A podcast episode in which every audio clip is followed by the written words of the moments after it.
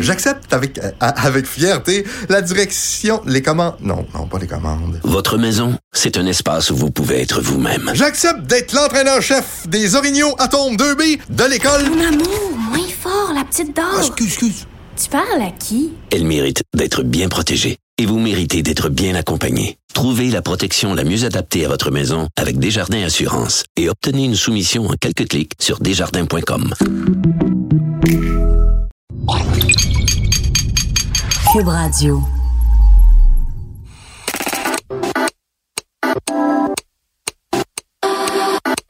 Yo, c'est Saoud.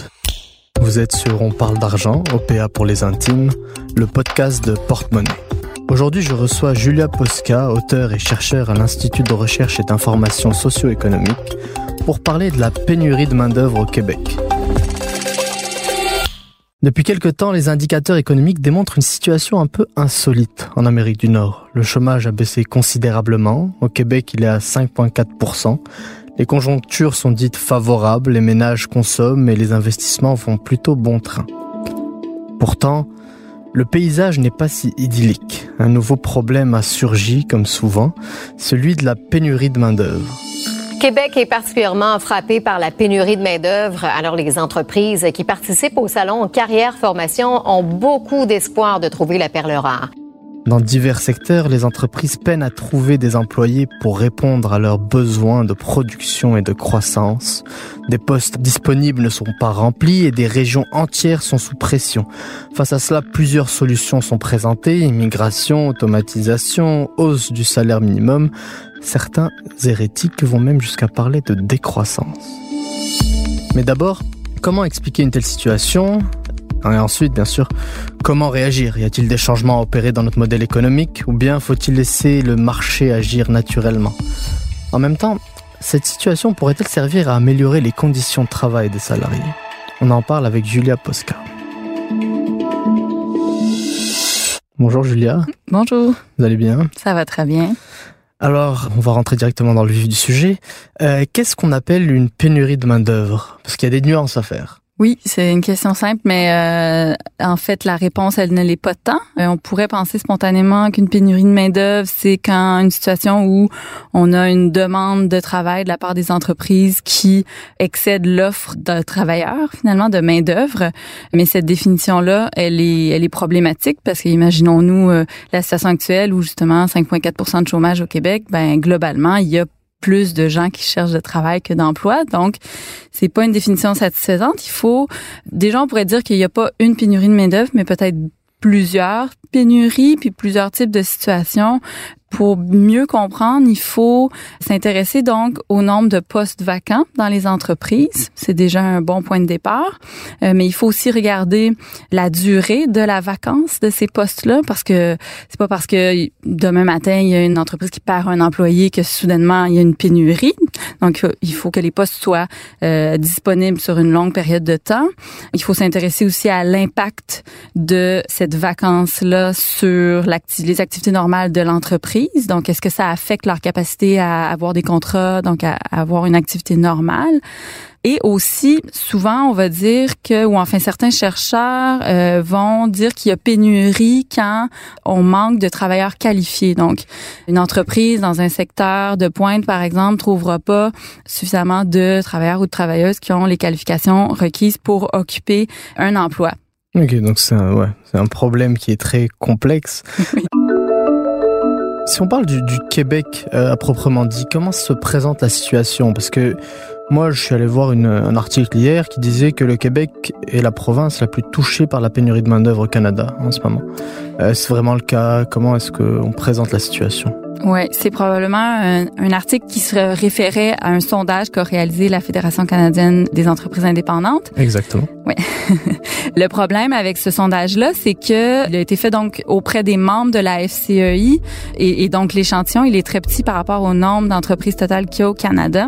C'est pourquoi moi, pour étudier la question de la rareté de la main-d'œuvre, puis d'autres aussi vont préférer se pencher sur les données plus fiables qu'a produit Statistique Canada sur les postes vacants euh, au pays et donc euh, dans la province.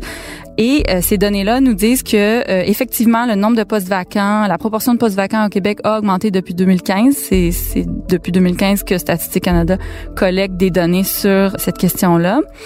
Et donc fin 2018, il y a 3,2% de postes vacants au Québec. Et en 2015, c'était 2,1. Donc, c'est quand même une augmentation de quelques 50% Donc, c'est une augmentation importante.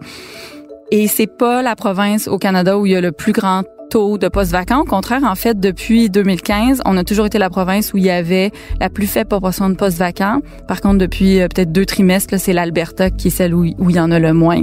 Donc voilà. Mais c'est essentiellement ce que les données nous disent, c'est que c'est quand même une situation qu'on voit partout au pays. Parce que ben on l'a dit plus tôt, le taux de chômage euh, depuis le 2008 est en baisse constante et donc forcément oui, c'est vrai qu'il y a une situation où euh, c'est plus difficile pour les entreprises de, de recruter de la main d'œuvre. Mais c'est pas homogène là. Il y a des régions en particulier qui sont touchées, puis il y a des emplois en particulier qui sont touchés. Est-ce que vous pouvez nous en dire plus par rapport à ça? Les régions d'abord, c'est lesquelles? Ouais, absolument. Puis il faut dire que ça varie beaucoup aussi d'un trimestre à l'autre parce que certaines industries sont hein, ont des, des cycles finalement dans une dans une année. Donc quand on regarde par exemple les régions où le taux est le plus élevé au Québec, les données les plus récentes nous disent que c'est l'Abitibi-Témiscamingue avec 3,8% de postes vacants et Chaudière-Appalaches 4,1% de postes vacants, mais si on avait regardé un trimestre avant, euh, bon, c'était d'autres euh, régions. À l'inverse, là où il y a le taux le plus bas, c'est la Gaspésie et de la Madeleine. Euh, donc, on sait une région où le taux de chômage est très élevé. Et la Mauricie. Encore là, ça varie un petit peu d'un trimestre à l'autre. Puis quand on regarde une région comme Montréal, par exemple, ben, on est à peu près à 3% Donc, on est dans la moyenne finalement québécoise. Euh, donc ça varie, ça varie et ça varie aussi oui d'une industrie à l'autre. Les industries qui sont les plus touchées en ce moment, c'est celles des euh, services d'hébergement et de restauration industrie de l'information et industrie culturelle. Donc là, on parle de taux de postes vacants qui sont au-dessus de 4% pour ces industries-là. Et même chose pour euh, tout ce qui est services administratifs, services de soutien, services de gestion des déchets et services d'assainissement. Donc c'est une grosse catégorie. Euh, mais c'est donc les, les, les industries où il y a les plus forts taux. Puis à l'inverse, les industries où les taux de postes vacants sont les plus bas en ce moment au Québec, c'est services publics et services d'enseignement.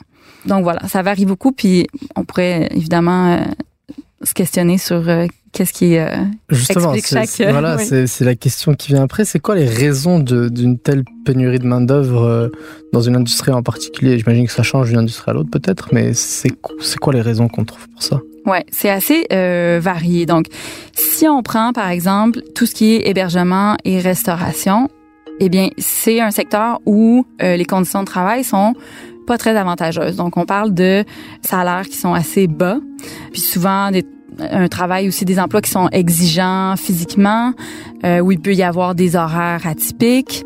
Et donc, dans ces cas-là précis, c'est vraiment les conditions de travail le problème. Hein? Puis euh, peut-être je, fais une parenthèse, mais c'est que souvent quand on entend parler de pénurie de main d'œuvre, on dit ah ben il faut euh, c'est un problème de qualification, il faut miser sur l'éducation. Bon, dans le cas de l'hébergement et de la restauration, évidemment c'est pas ça le problème parce que c'est des emplois qui sont considérés comme peu qualifiés. Là. Ça ne veut pas dire qu'ils sont, euh, sont moins valables, mais bon, ils demandent moins de, des diplômes moins euh, élevés. Donc, c'est vraiment les conditions de travail. Par contre, si on regarde une industrie comme celle de l'extraction minière et de l'extraction de pétrole et de gaz, qui est aussi une industrie où il y a euh, un taux de postes vacants important, 4,2% à la fin de 2018 au Québec, ben là, on est dans une situation vraiment différente parce que les salaires sont très élevés. On parle de salaires de 33,75 dollars en moyenne versus 12 dollars de l'heure dans la restauration et euh, l'hôtellerie. Euh, donc évidemment, c'est euh, pénible comme travail là. Voilà. Mais 33 dollars de l'heure, c'est bien payé, mais est-ce que vous iriez travailler dans une mine? Là est la question. donc il y a peu de gens qui veulent le faire ou en tout cas du moins puis bon, c'est dans des régions évidemment éloignées. Donc, dans le cas de ces postes-là, on peut penser que justement c'est plutôt euh, l'éloignement, la pénibilité du travail, le manque de valorisation aussi de ces professions-là qui explique le fait qu'il y a une, rareté de la main d'œuvre et donc un, un, taux de poste vacant élevé. Un autre euh, secteur qui est intéressant d'observer, c'est celui des services d'enseignement. J'ai dit tantôt que c'était un des taux les plus bas, avec 1,1% de postes euh, vacants. Donc dans tout ce qui est le secteur de euh, l'enseignement. Pourtant, c'est étonnant parce que on entend beaucoup parler depuis quelques mois de pénurie de main d'œuvre précisément dans le secteur de l'enseignement. Donc, qu'est-ce qui explique cette contradiction-là? Ben, c'est qu'en fait, puis ça revient à ce que je disais plus tôt, le problème dans le secteur de l'éducation, c'est pas qu'il manque de main-d'œuvre, c'est que ils ont de la difficulté à retenir le personnel. Pourquoi? Parce que les conditions de travail sont difficiles. On sait qu'il y a eu des compressions depuis 15 ans dans le secteur de l'éducation au Québec. Et donc, les, les enseignants pas juste les enseignants, mais tout le personnel de l'enseignement euh, manque de ressources pour effectuer leur travail de manière appropriée, adéquate. Euh, à l'IRIS, on a fait une étude là-dessus, une enquête où justement on voyait bien que ce manque de ressources-là entraînait une surcharge de travail, de l'épuisement professionnel. Donc bref, les conditions sont difficiles, les salaires sont pas si intéressants que ça pour la charge de travail euh, et les responsabilités qui incombent sur le personnel de l'enseignement. Euh, et donc ça fait que le, la rétention du personnel, elle est très faible. On parle de 20 à 25% des nouveaux enseignants qui partent après après cinq ans seulement. Mais il y a toujours, on trouve toujours des nouvelles personnes pour remplir ces postes-là. Donc le poste est jamais vacant. On ferme pas des classes en plein milieu de l'année parce qu'il y a plus de profs. Non, on trouve un remplaçant, mais le roulement est très élevé.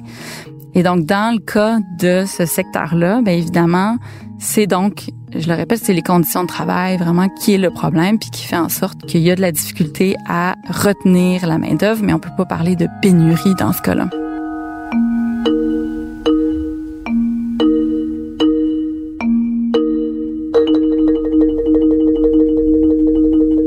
Moi, dans dans les raisons que j'avais regardées, parce que je fais quand même une petite recherche, on parle de démographie vieillissante. C'est-à-dire que, euh, d'après ce que j'ai vu, là, trois quarts des postes à pourvoir en 2018 étaient dus à des départs à la retraite.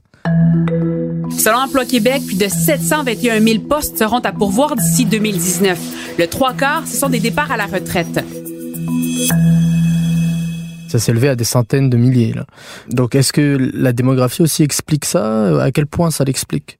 Oui, absolument. C'est sûr qu'on est dans une, euh, une période où il y a un vieillissement de la population et donc, euh, bon, départ à la retraite, vous l'avez dit, puis ça va pas aller en s'améliorant. Disons, les, les prévisions démographiques montrent qu'effectivement, il va y avoir de plus en plus de personnes âgées par rapport au nombre de jeunes qu'il y a dans la population québécoise. Donc, évidemment, c'est une cause de la situation actuelle, mais bon, il faut, il faut quand même euh, le souligner. C'est aussi que on est dans une période, dans un si on veut, euh, un cycle économique euh, qui est favorable depuis, euh, disons, deux ans, trois ans environ. L'économie a vraiment repris. Et c'est aussi ce qui fait que le taux d'emploi donc est très élevé et donc il devient plus difficile de recruter du personnel pour euh, certaines entreprises.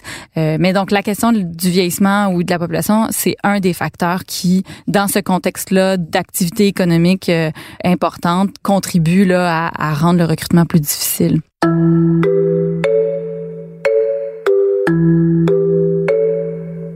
Alors, bon, j'ai parlé du gouvernement. En fait, il faudrait dire que tant le gouvernement et les entreprises sont ont des outils pour essayer de résorber les problèmes de rareté de la main-d'œuvre et de difficultés de recrutement et de rétention.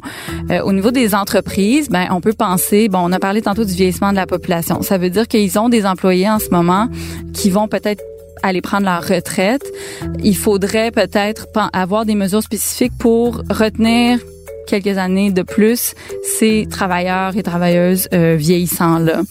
Mais il pourrait aussi y avoir des mesures qui visent à faire du mentorat entre ces employés là qui sont donc expérimentés et des employés, des, des nouveaux arrivants, si on veut, sur le marché du travail, qui ont des diplômes en poche mais aucune expérience et que les entreprises ne sont réticents à engager étant donné ce manque d'expérience-là. Donc bon, on pourrait faire un espèce de pairage finalement avec les employés les plus vieux et les plus jeunes. Évidemment, ce que les entreprises pourraient faire, c'est aussi améliorer les conditions de travail. Donc, on en a parlé, par exemple, dans le secteur de la restauration, de l'hôtellerie.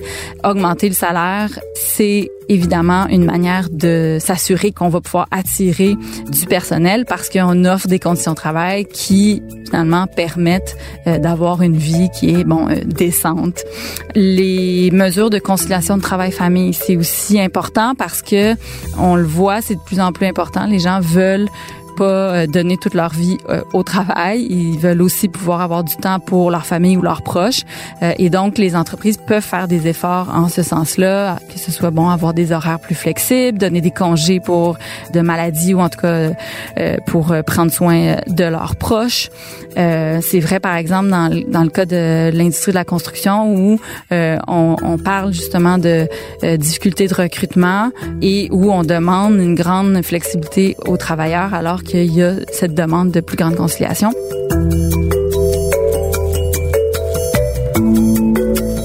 Selon des données obtenues par TVA Nouvelle, 65 des corps de métier dans la construction au Québec sont frappés par la pénurie de main-d'œuvre. Euh, en ce moment, on manque de, de charpentiers menuisiers, on manque de peintres, euh, on manque de couvreurs, on manque de mécaniciens, d'opérateurs de grues.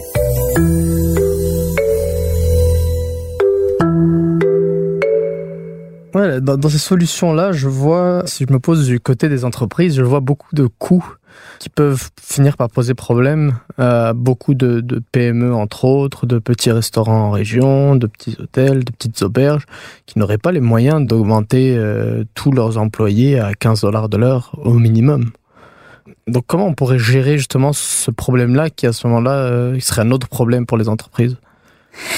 Ben, c'est-à-dire que c'est oui, c'est ce qu'on entend de toutes les associations euh, patronales. Euh, euh, on n'a pas, ça va coûter trop cher, ça va nuire à l'emploi si on augmente le salaire, les conditions de travail. Mais en fait c'est plutôt l'inverse généralement qui se passe, c'est que quand on qu'est-ce qui arrive quand on augmente finalement le salaire le salaire minimum par exemple, on se retrouve à augmenter le pouvoir d'achat de milliers de travailleurs et de travailleuses et donc des gens qui avant vivaient avec un revenu qui leur permettait à peine de couvrir leurs besoins de base, soudainement retrouvent une marge de manœuvre financière et donc ils vont utiliser cet argent-là pour aller euh, s'acheter des nouveaux vêtements parce que pour remplacer ceux qui sont trop usés, euh, ils vont aller chez le coiffeur parce que ça fait longtemps ils ont voulu économiser là-dessus. Ils vont peut-être aller chez le dentiste parce qu'ils sont jamais allés avant, ils n'avaient pas les moyens parce que le salaire minimum permet pas ce type de dépenses-là. Et donc bref, ce sont toutes des dépenses qui vont encourager l'économie locale. Donc, quand on aide les salariés qui sont au salaire minimum ou qui sont à des faibles salaires, ben on est on est en train d'encourager finalement euh, la vitalité économique parce que c'est pas des gens qui vont aller mettre ces dollars-là extra dans des paradis fiscaux. Ils en ont besoin pour euh, répondre à leurs besoins euh, immédiats. Il y a une autre solution qui a été invoquée, c'est celle de l'immigration qui pourrait apparemment résoudre ce problème-là. Est-ce que c'est une solution plausible? Pense, ben, d'entrée de jeu, ce que j'aimerais dire, c'est que l'immigration, en fait, c'est un phénomène qui existe, qui est là. Il y a des gens qui, pour toutes sortes de raisons, pour des raisons économiques, pour des raisons politiques, euh, des raisons de guerre, qui veulent immigrer vers des pays comme le Canada et s'installer, bon, dans des endroits comme le Québec. Et donc, on a les moyens d'accueillir ces gens-là. Maintenant, évidemment, pour certains, donc, ça devient une solution au, à la rareté de la main-d'œuvre. Et effectivement, je pense qu'on peut, sans, disons, réduire les personnes immigrantes à cette fonction-là économique, oui, c'est une solution. Et donc, à l'inverse, je dirais, en ce moment, c'est probablement le pire moment pour réduire les seuils d'immigration comme a décidé de le faire le gouvernement de François Legault parce que on viendrait effectivement se priver de gens qui veulent s'installer ici, qui sont aussi souvent très qualifiés alors qu'il y a des besoins, puis non seulement il y a des besoins, mais il y a, carrément en fait déjà des entreprises qui vont recruter à l'étranger parce que justement ils trouvent pas de travailleurs, de travailleuses actuellement pour euh, occuper les postes qui sont vacants dans leurs entreprises. Donc oui, il faut, euh, il faut, c'est une des solutions et, et, pourquoi pas, euh, pourquoi pas finalement ben, l'utiliser. Excellent. Merci Julia Posca, chercheur à l'IRIS. Merci à Philippe Seguin au montage et à Bastien Gagnon La France à la réalisation. C'était OPA, une production Cube Radio. À la prochaine.